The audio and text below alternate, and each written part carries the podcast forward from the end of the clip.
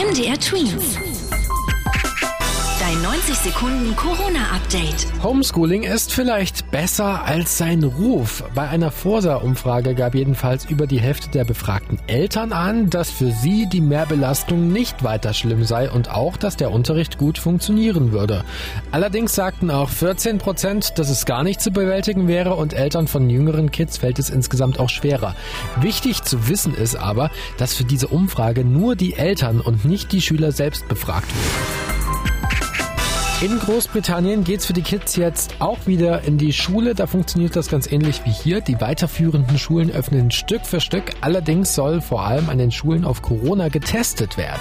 Ja, jede Familie mit einem Schulkind soll da nämlich pro Woche zwei Corona-Schnelltests bekommen. Und zwar nicht nur pro Schulkind, sondern für jedes einzelne Familienmitglied.